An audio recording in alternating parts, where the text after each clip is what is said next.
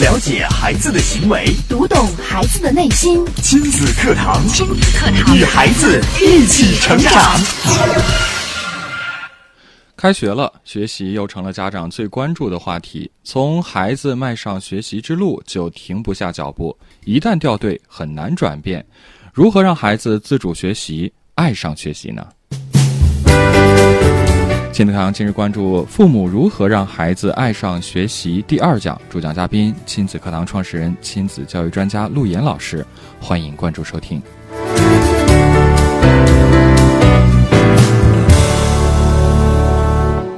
我是袁明阳，有请陆岩老师。陆岩老师，你好。亲子课堂的各位听友，我们的亲粉们，大家好。嗯，今天我们继续如何让孩子爱上学习的第二讲的内容。之前陆岩老师也讲了，我们将会花四期节目的时间跟大家来深入的解析这个问题。是的，因为我们所有的家长最关注的是孩子的学习，在孩子成年之前的所有的生活当中，唯一能够给孩子自信。好像在我们现在生活当中，我们家长会把学习放在第一位。虽然我们一直在倡导优势，优势，每个孩子都有各自的立命之本，可是我们很难逃脱到学习的这个包袱。是的，嗯。那么我们继续来说学习啊。大家上一期的时候，我们说到的是感觉。你提到学习是什么感觉？我想问一下，就在收听我们节目的这么多的听友啊，嗯，你们听到学习，听到考试啊。什么感觉？好，然后呢？感觉上一期我们说了，感觉上一期我们讲了，我们其实是觉得学习应该是个快乐的过程，但是实际上，呃，我觉得平心而论呢，可能对于每一个从学生时代走过来的成年人来讲，提到学习，首先，呃，我们都会觉得有点压力山大的感觉，嗯。但是你会发现啊，我们每到这个高考结束之后，会找那些呃非常优秀的学生去做采访。嗯，在这个过程当中，我们会发现，这些孩子提到学习是轻松的，对，是游刃有余的，嗯，哎，是有趣的。就是凡是我们真的去拿到这些，我们觉得可以当做是榜样，至少。说是学霸吧，或者说是什么状元呀，拿到他们的例子去看的时候，反倒他们的学习状态并不像我们想象的那样头悬梁锥刺股。所以，当他觉得有趣，当他觉得快乐的时候，这个事情就应该是他能够应付得了的一种优势了。嗯。那么，有些其他的孩子可能是：哎，我打篮球是最有趣的，我游泳是最有趣的，唱歌是最有趣的，跑步是最有趣的。嗯。那么，这可能是他其他方面优势的体现。对。可是我们不能一下全把孩子给衡量了，拿一个学习来衡量。如果是拿学习这一个标准去判定所有的孩子的话，可能就真的是有失公平。对，但是我们也知道啊，学习真的不是单纯的我们一个呃学科的学习。嗯，其实学习是一种本身自我的一种能力，是一种能力，是一种能力，并且呢，我们在没有找到你人生方向之前，我们所有的基础学习是每一个孩子必然要面对的。嗯，就像现在所有的孩子都要通过高考的这个独木桥走过去。对，并且现在呢，国家的这个教育部的改革，我想大大大家也都发现了，前一段时间啊，说要缩小现在基础教育的时间。过去的小学是五年制的，对，那是咱们那个年代更早一些，八十年代了，对吧？那么现在呢，其实又开始提出来要把基础教育的时间缩短，然后从六年制再缩短是吗？对，那么缩短完了之后呢，现在是十二年的这个教育，嗯，对吧？那么我们给它缩短完了之后，为什么要缩短？是希望孩子在有一定量的基础学习之外，能够找到他人生的技术学习的方向。哦，其实从全世界的这个角度来讲啊，对于孩子的这个分化啊，我们是往往会想着，这孩子一定是要上大学，对然后呢要学一个好的专业，进入一个好的学校。是，但是呢，其实呢，对于所有的这个就是世界整个的范畴来说呢，很多的学生选择的是高职，职业教育，对职业教育是很多孩子的这个选择。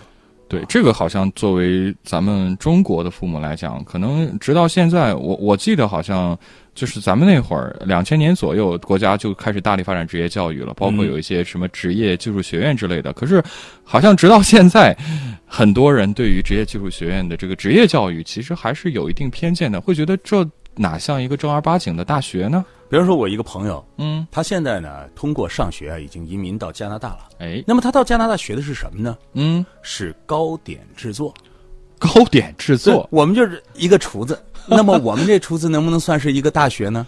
我们可能对这个职业就觉得，哎呦，这不叫大学生。那最多充其量是什么什么呃什么东方啊？那就是一个技校什么的，对不对？对，所以我们把技术教育的这个档次呢放得太低了。嗯，其实这个社会更需要的是更多的一些技术教育，哦搞科研、搞研究的、搞学者的。那么你那条路是需要把基础学习放的很长的时间。哦啊，，所以说这也是呃教育部在改革的过程当中的一个风向标，嗯我们能看到。可是，在这风向标的背后，我们还要回到这个孩子啊，在这几年的成长过程当中，他要学习的是一种学习的感觉、学习的能力。嗯，如果你对学习没有感觉，对学习没有能力的话，那你想一想，这个孩子将来如何成才？即便是找到了他最喜欢的那个优势，他没有能力去学习，最后还是荒废。是，啊，所以呢，说一千道一万，最后呢，我们要虽然跟大家说了优势的教育，但是我们最终还是要回到这个主题上，我们如何让我们的孩子在基础教育的过程当中，爱上学习，爱上写作业，让学习成为他自己手中能够去把握的一个工具。嗯，啊，这就是我们节目的意义。我们节目的意义不是说让每个孩子都上清华北大，我们节目的意义不是让每个孩子都是得前十名，嗯，但是我们节目的意义是让每个孩子都有一份学习的能力，将来不论是通过职专，还是通过大学，还是通过你不断的晋升，但至少你拥有了这份能力。嗯，那么说到学习的时候，不禁要再提起来我四个方面啊。第一个方面呢，就是感觉。我们第一节课呢，第一期这个上一期节目呢就讲了感觉。对，如果感觉不对，那么就对这个学习呢就是一个负面认知。听见学习害怕，听见考试痛苦，那么所有关于学习的事情，你这一辈子就不想再碰了。嗯啊，那么第二呢，就是关于能力，能力就是今天我们来讲的能力是什么？学习的唯一的作用，我们回到一个人的本身。嗯，如果现在是一个原始社会，别人都已经造出来一个石器，嗯，很轻松的把这个动物分解，然后吃到很精细的肉，而你却不知道该如何下手。别人已经是会敲开坚果啊，吃里边非非常好吃的这个坚果，而你却没有工具。这个时候你要怎么办？那得学呀。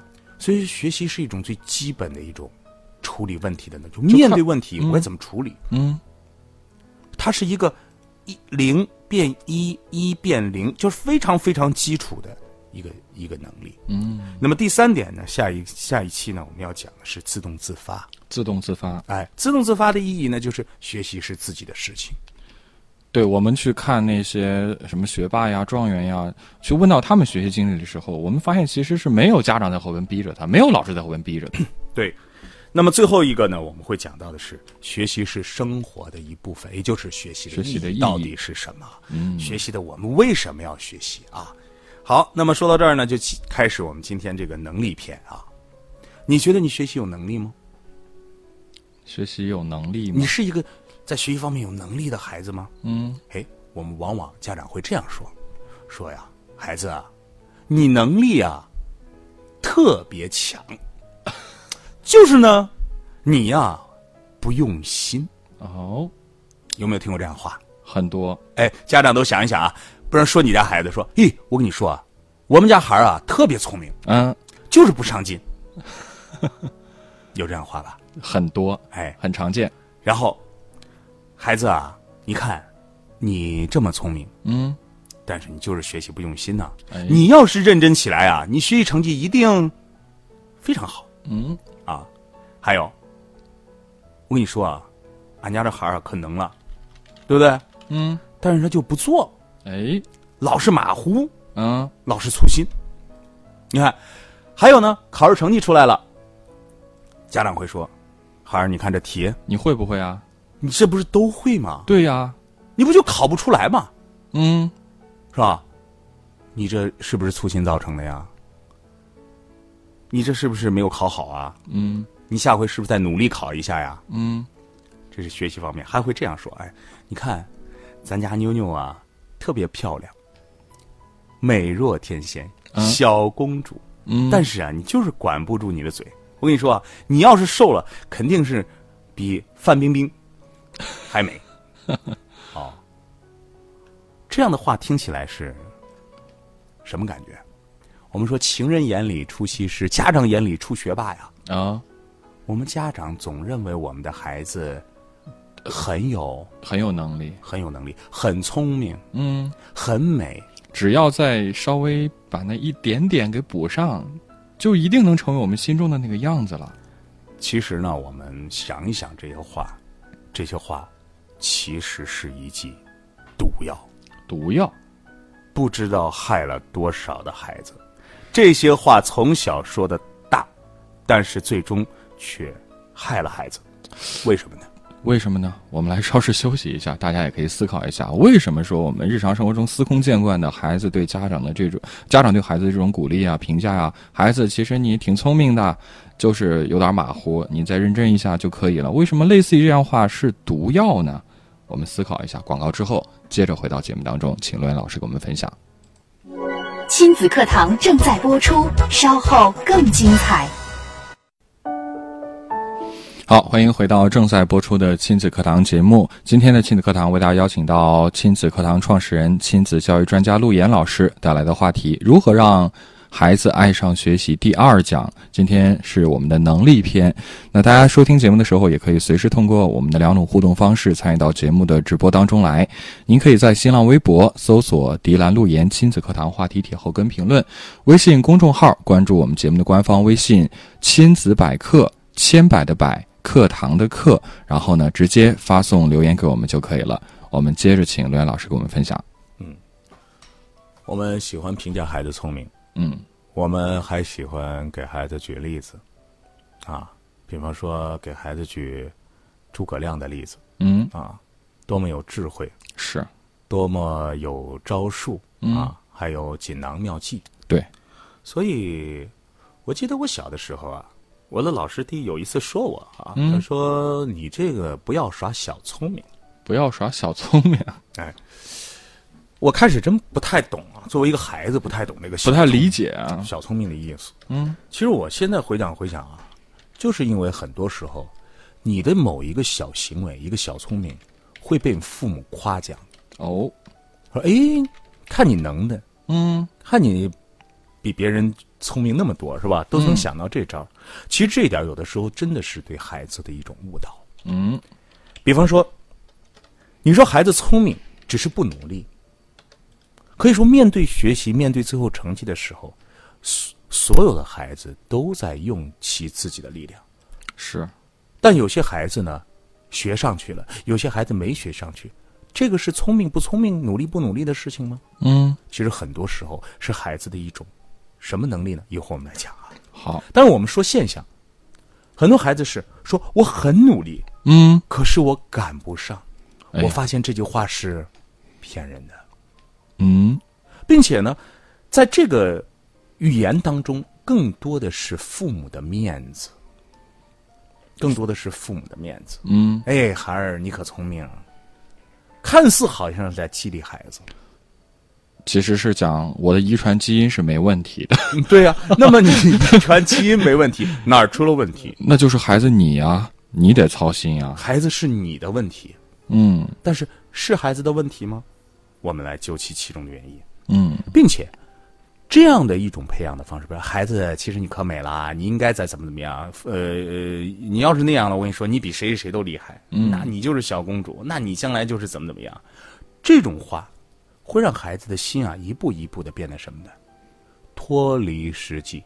嗯，现在有个词叫浮夸，浮夸，这不就是浮夸吗？嗯他会拿很多的东西来炫耀，等到成人之后啊，这样的孩子会有一种很假的一种表现力。哦，可能会拿出来一个 LV 的包包，哦，是在小商品批发城买的啊。哎，啊，可能呢会在他的表现上，哎呀，我跟你说啊，我们可好可好了。可是，这种表现自我的方式已经形成他一种人生的习惯。嗯啊，这是长远来看。那么很多家长就会问了：我不夸孩子聪明，我应该给孩子一个怎样的引导？那你说学习成绩不好，我不得激励他吗？对啊，嗯那不好原因在哪里？原因到底在哪儿呢？其实很简单，就是我们周正亲子二十法第一章。嗯，让一个孩子能够保持成功的第一要素是什么？三个字，叫意志力。意志力。什么叫意志力呢？就是做一件事能够持之以恒的能力，坚持的能力。是做好了、做坏了、做的不好了，我都能把这件事情做完的能力。哦，这个能力是从孩子零岁的时候就开始培养的。这个能力是你作为父母是一种天然的觉知。嗯，如果你从小培养的好，那么这个孩子到这个时候，你都不用管他，他一定会把这件事情做好的。如果一个孩子受到了，比方说这摆这个积木，嗯，摆着摆着歪有一个了。歪了，怎么办？是有意志力的孩子会慢慢慢慢再把它扶好。如果塌了呢？可能有些孩子不玩了，但有些孩子会执意要把它弄好。哦，这个时候你可能会过来插手了，啊，不要玩这个了，你看都玩不成，嗯，换一个吧。我就发现啊，现在很多的这个有小朋友的家庭里边啊，玩具堆得如山，嗯，还不如我们小时候手里边只有两三个玩具，对孩子的启智能力较强。哦，我们小时候可能只有一个小火车，对只有一个七巧板，只有一个沙包，对，但是我们把它玩精玩透了，玩到底了。嗯，但是现在孩子是这个玩具玩两下，扔一边了。堆起来，那个玩具再堆起来，其其最后呢变成什么呢？嗯，就变成垃圾山了。是。所以呢，今天我们来讲第二讲的能力。什么叫能力？学习的能力从哪里来？学习的能力从意志力开始，也就是你有一个做任何一件事情，无论是玩儿还是学，能够有一个从头到尾一个贯穿始终、持之以恒的能力。嗯嗯，好，咱们第一个意志力讲给大家了。好，那么关于意志力的培养，我希望大家能够通读一下第一章，非常的重要。嗯啊，看看孩子生病了，你该怎么办？孩子不愿意学了，你该怎么样去评价？嗯啊，那么第二个呢，我们来看一看学习的能力。其实学习的能力很简单，嗯我们所谓学习，有一个专门讲高考的一个高材生就说了，其实从小学一年级到高中三年级，每个学期每个学科下来，都可以总结那么一两个点儿，哎，很简单。什么叫一两个点儿呢？就是其实都是每一个学期在处理一个问题。嗯我们孩子学习是学习什么呢？处理问题的能力力。嗯一个会处理问题、有思考能力的孩子，无论接触任何一个学科，他都会掌握最基本的方法。嗯，并且这种能力不能够从某一个阶段盖起，这个能力一定是非常踏实，从脚踏实地一点一点积累起来的。就是像盖楼一样，要从地基先打起。对，它是一个零一零一零一积累的一个过程。哦，它必须要有底座。孩子小的时候必须玩这个开火车，嗯他必须把那凳子从一二三四给摆齐了，嗯这最基本的秩序感。然后他知道如何去交换，如何去归纳，嗯，这些基本的能力在什么时候练的呀？还是在玩的时候练起来的。哦，所以，当你一个孩子，你会发现他的思维很活跃，处理问题的能力很强。你放心吧，这个孩子学习的能力肯定很强。嗯，那么我们为什么还会给孩子留很多的作业呀？那是干嘛？那叫练习。当你拥有一个方法的时候，你不断练习，慢慢就产生了一种什么？产生了一种习惯。哦，所以，关于学习的能力，是从有良好的意志力，从最基础的学习、处理问题的能力，最后达到一种习惯。能力就是一种学习的习惯。但是我们试想一下，孩子写作业的时候，你在干嘛？你天天说着孩子要看书，嗯，你看书了吗？你在干嘛？所以冰冻三尺非一日之寒。我们今天最后归结到这个习惯的时候，我们不禁要问所有的家长：言传身教，身教大于言传。那么你是在干嘛？该陪孩子写作业的时候，你在麻将上大杀四方；嗯，该培养孩子独立学习能力的时候，你可能在街上逛街；是该关注孩子心理变化的时候，该跟孩子谈天的时候，你要在酒场上吆五喝六。哎呀，就是这种生活，你想一想，会给孩子培养出一个良好的一个学习的习惯吗？学习的习惯的养成是靠着意志力，然后不断不断的从一变二，从二变三的一个过程。所以，我们每个家长在面对孩子学习能力的时候，我们一定是通过不断的坚持，产生良好的学习习惯，才能够最后让孩子拥有一个学习的能力和学习的成绩。嗯好，谢谢谢谢罗岩老师的精彩讲解。我们这一期呢，跟大家讲的是如何让孩子爱上学习。第二讲能力篇，相信透过这两讲啊，大家应该对于这个问题啊有了一些拨云见日的感觉了。时间关系，今天节目就是这样，感谢大家的收听，也感谢罗岩老师的讲解。明天同一时间，亲子课堂和您不见不散。